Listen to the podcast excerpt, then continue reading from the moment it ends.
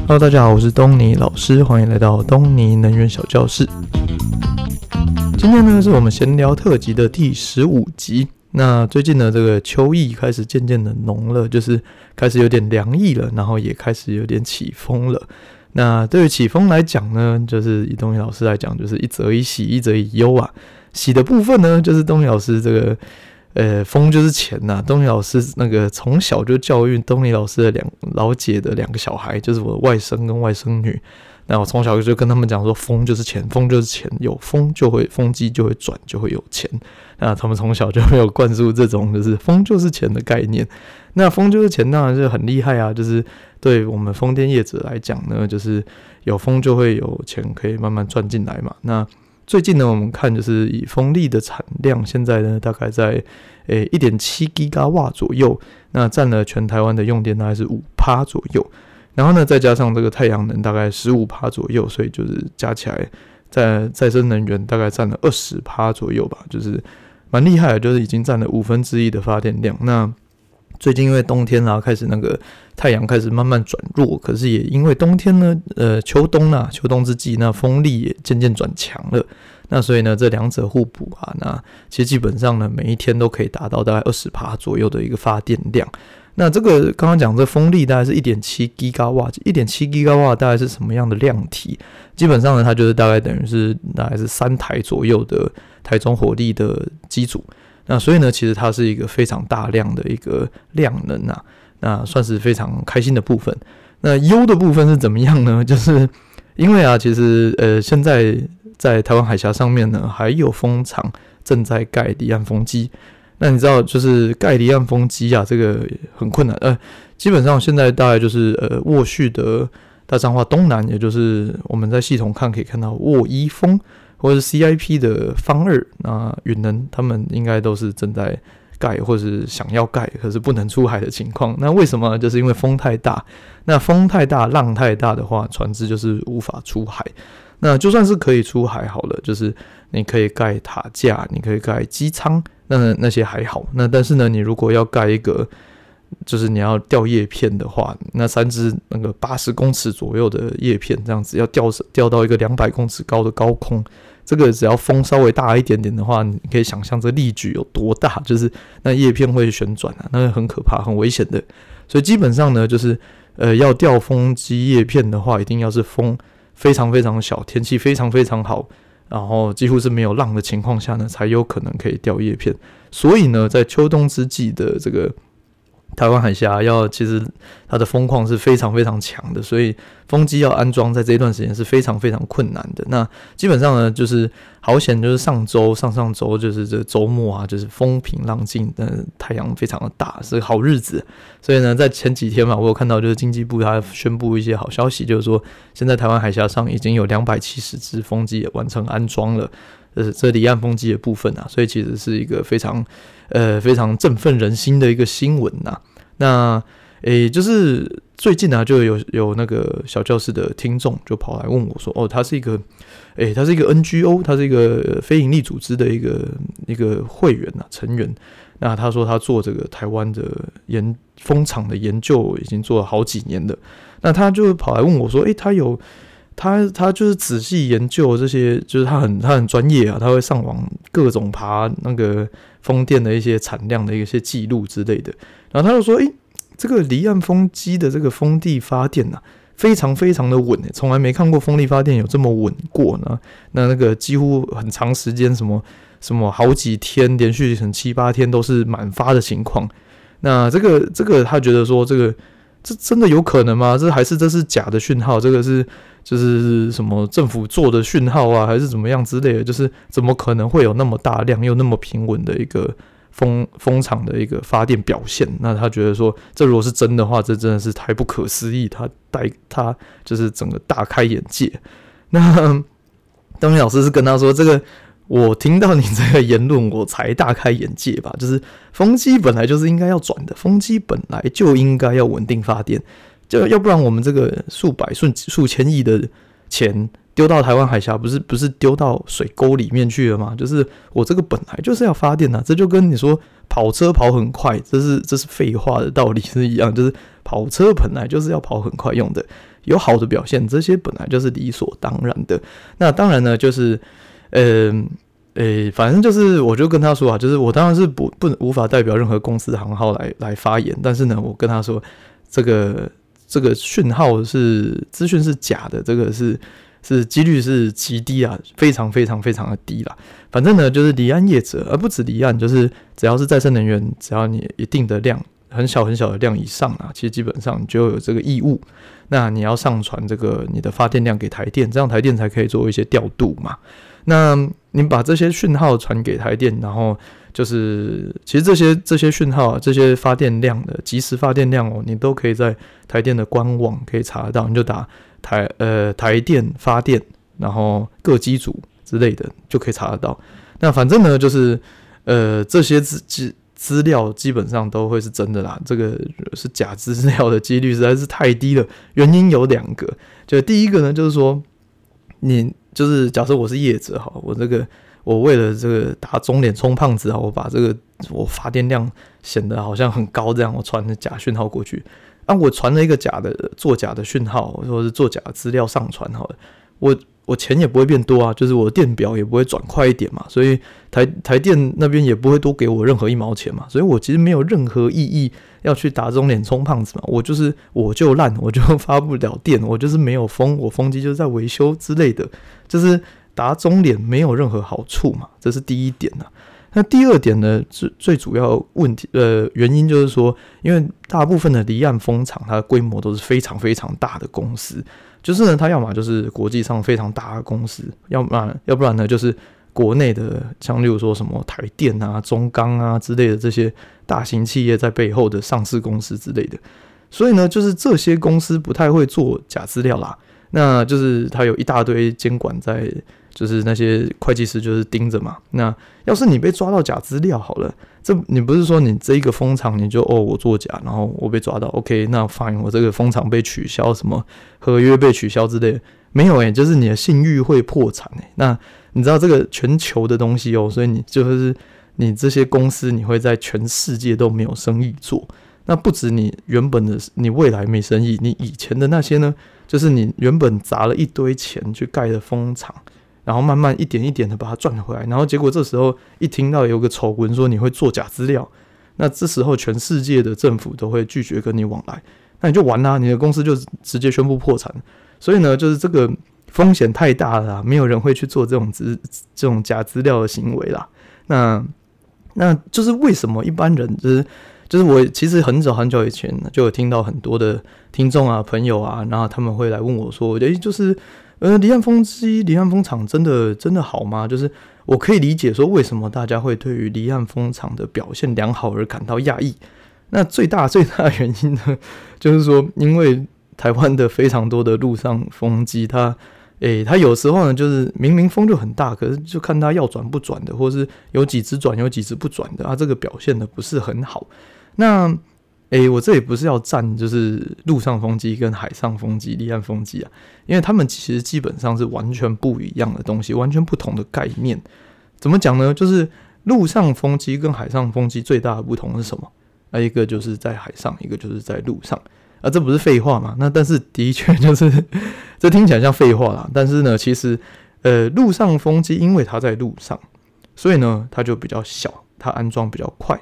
然后呢，它很好维修，它维修的很方便嘛。它坏掉的话会怎样？就是你就开个车过去啊，就花个几个小时，然后就把它修好，搞定，没事。那如果你是海上风机呢，你就是比较大，你的发电量也单支的发电量也会大很多，好几倍。那你如果意思就是说呢，你一支不发电，你承受的损失也是别人的好几倍，你分分秒秒损失的钱会非常非常的多啊。那所以呢，就是你如果坏掉的话，你要维修，你非常非常困难哦。你要看天吃饭，就是浪太大不行，船太少，就是船刚好出去不行。那人或者没有料，这些通通都不行。那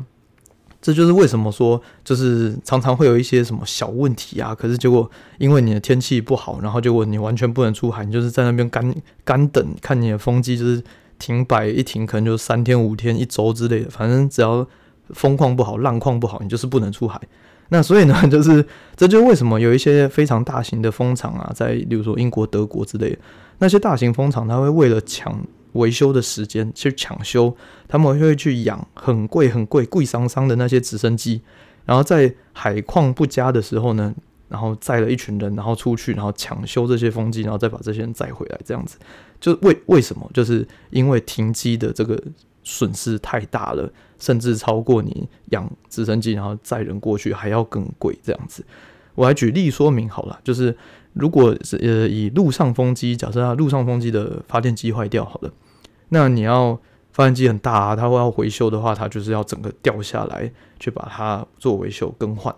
那你就打电话给吊车，你是陆上风机嘛，你就打给吊车，然后呢你就定一个。啊，可能五天后的排排一个时间，然后让他过来，然后搞不好你在很荒郊野外，你你你连那些什么交通的那个管制都不用申请，反正就是五天后呢，车子来了，然后呢维修吊上去，然后可能花个一天半天之类的，一一周内就可以搞定。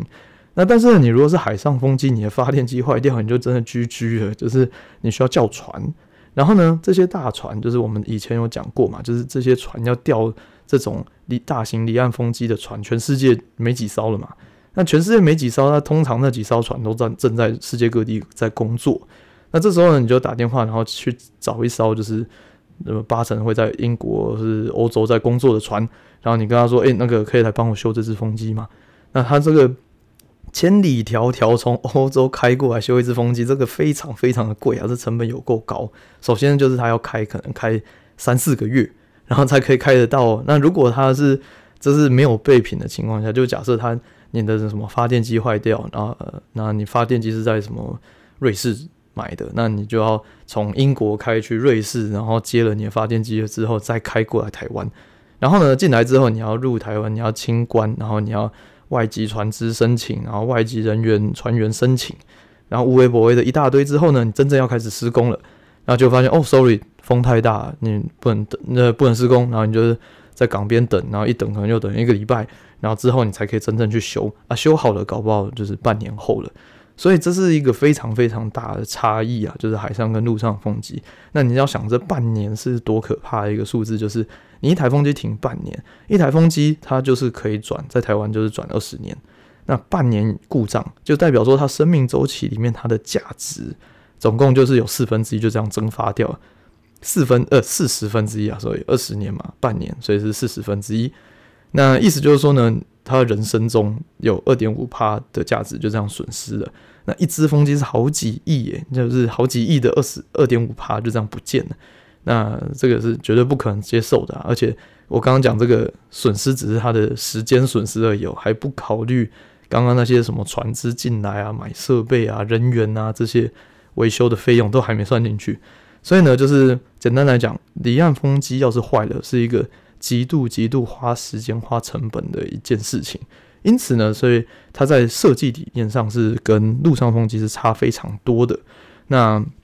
它远比陆上风机还要复杂，还要谨慎，然后它有可能过度保守的设计，这样子。就例如说啊，我们可以来举例，就是呃，陆上风机就好比是一台汽车，一个修旅车之类的。那离岸风机的话，可能就是一个坦克之类的，就是它基本上就是很粗啦，很就抽 A，就是它什么都是军规等级，就是不不太会坏的，就是它没有打算要给你坏的意思啊，就是它的通讯可能是两倍的备援或者三倍的备援之类的，就是砸钱砸重金，就是确保它不会坏。那它的什么不断电系统啊、辅助系统啊、三倍三套备援啊。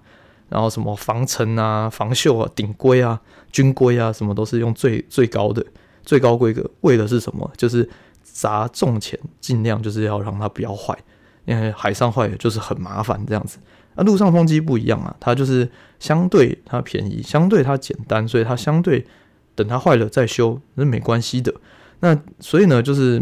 这个没有好坏啊，就是说一个是就是很贵嘛，然后有点浪费或是过度设计这样子。那但是它就是不太会坏，而另外一个就是相对便宜啊，它的 CP 值就很高，因为它一个它的它的投资成本是低的这样子，那所以没有所谓的好坏，那但是呢，就是它设计理念是不一样的。那一般人可能会看到就是哦，路上风机常常停，所以就觉得对风机的这个对风力发电的这个这个信心是蛮低落的啊，这是蛮常见的一个问题。那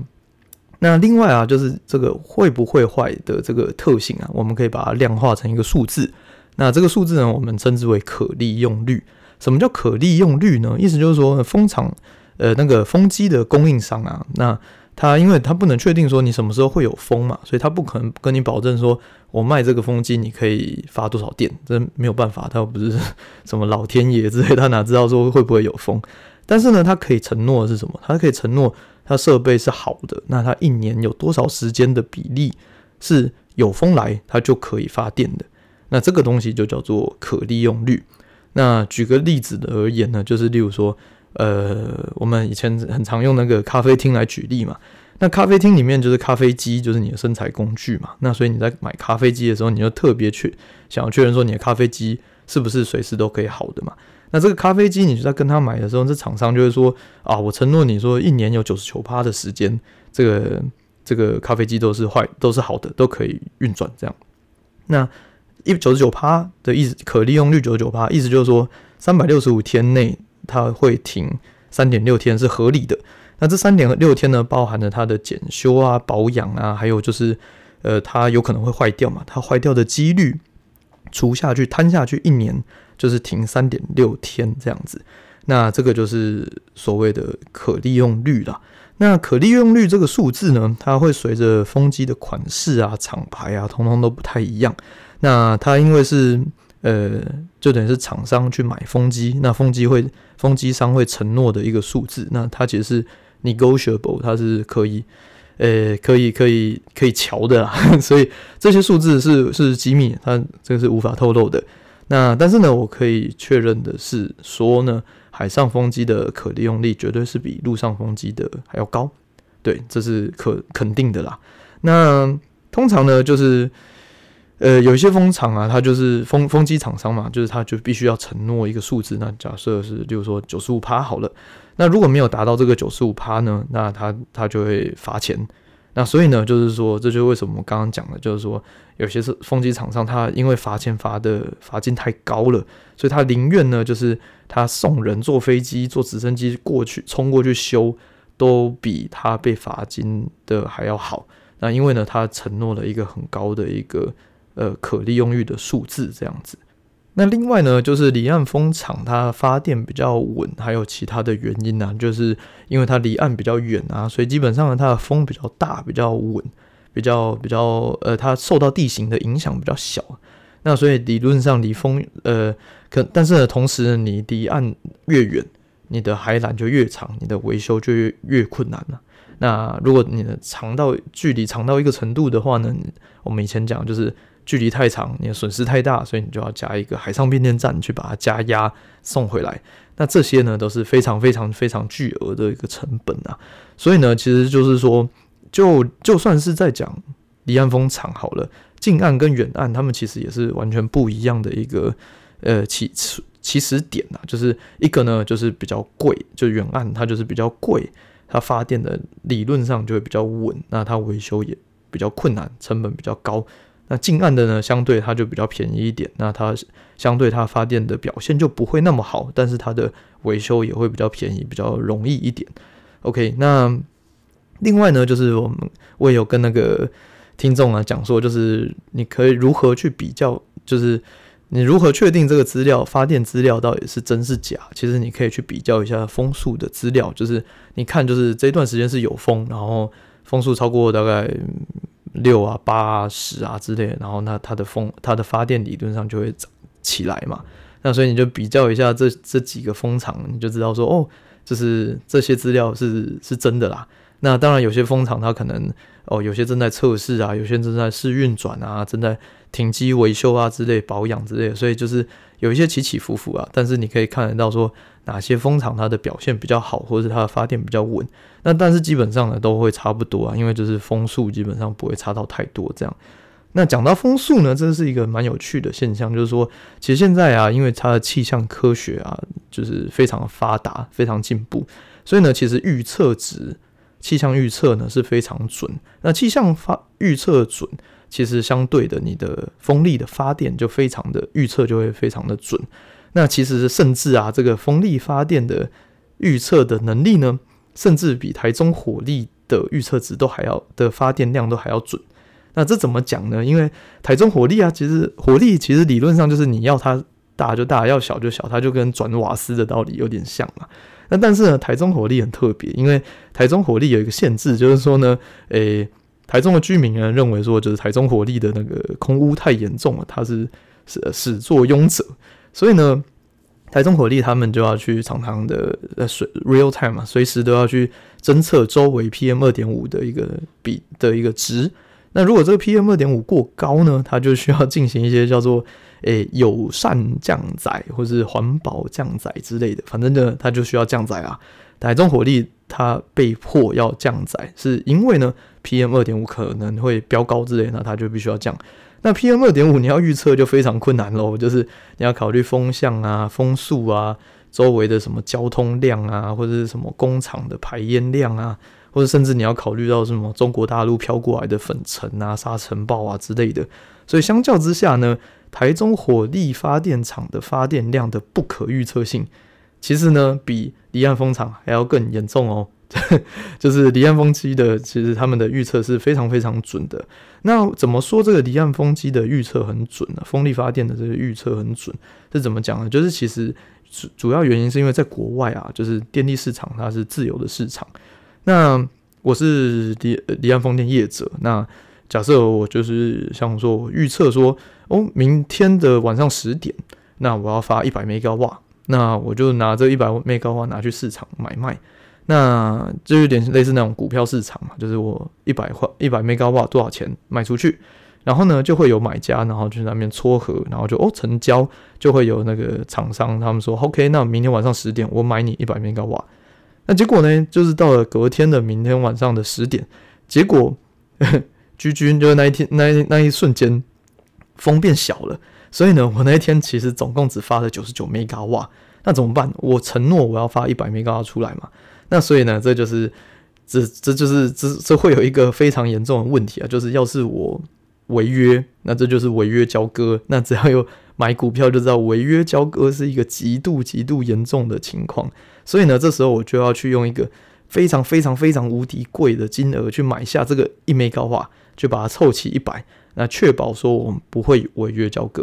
因为违约交割有可能它下场非常严重，就是我可能停止交易好几段好很长一段时间之类，那我就真的 GG 了。所以就是说，呃，为了要确保我这个预测值是非常趋近于我真正能发出的能力，这个科技始终来自人性嘛，所以就是在。需求的情况下呢，这个预测的技术它的精准度是非常非常高的。那如果呢无法预测准确，那我就要冒着非常大的风险去买很贵的那一点点的补贴进来的电，那我成本就会变得非常高。因此呢，这个气象的预报，其实在国外他们是非常非常常见啊，非常非常准确的一个行为啦。那如果说这个离岸风电呢、它是又稳，发电又稳，然后预测又准，然后甚至比火力电厂还要更好预测这样子，那台电是否就可以更简单的去做一些调度？那它可以看到说，哦，明天的几点，那风会剩多少？那发电变低，然后这时候它就把呃水力打开啊，火力打开啊，或者核能打开之类的，那就可以去做一些调度这样子。然后呢，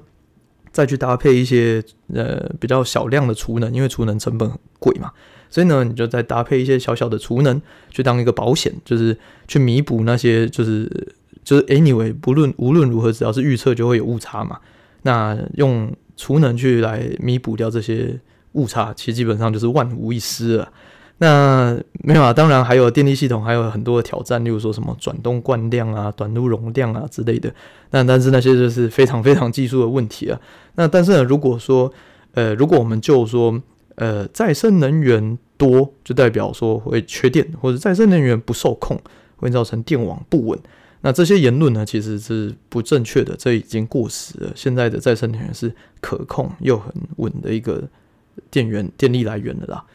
OK，好，那今天的课程就到这里了。如果你有什么样的问题的话呢，也可以像那位听众朋友一样，那直接和东尼老师联络。那你如果喜欢我们节目的话呢，欢迎透过 Apple Podcast 五星评论，分享给更多的亲朋好友。然后呢，在 Facebook 跟 Instagram 的首页都都会有那个诶那个抖内的连接，可以请东尼老师喝一杯咖啡。好啦，那今天的课程就到这里喽，我们下次见，拜拜。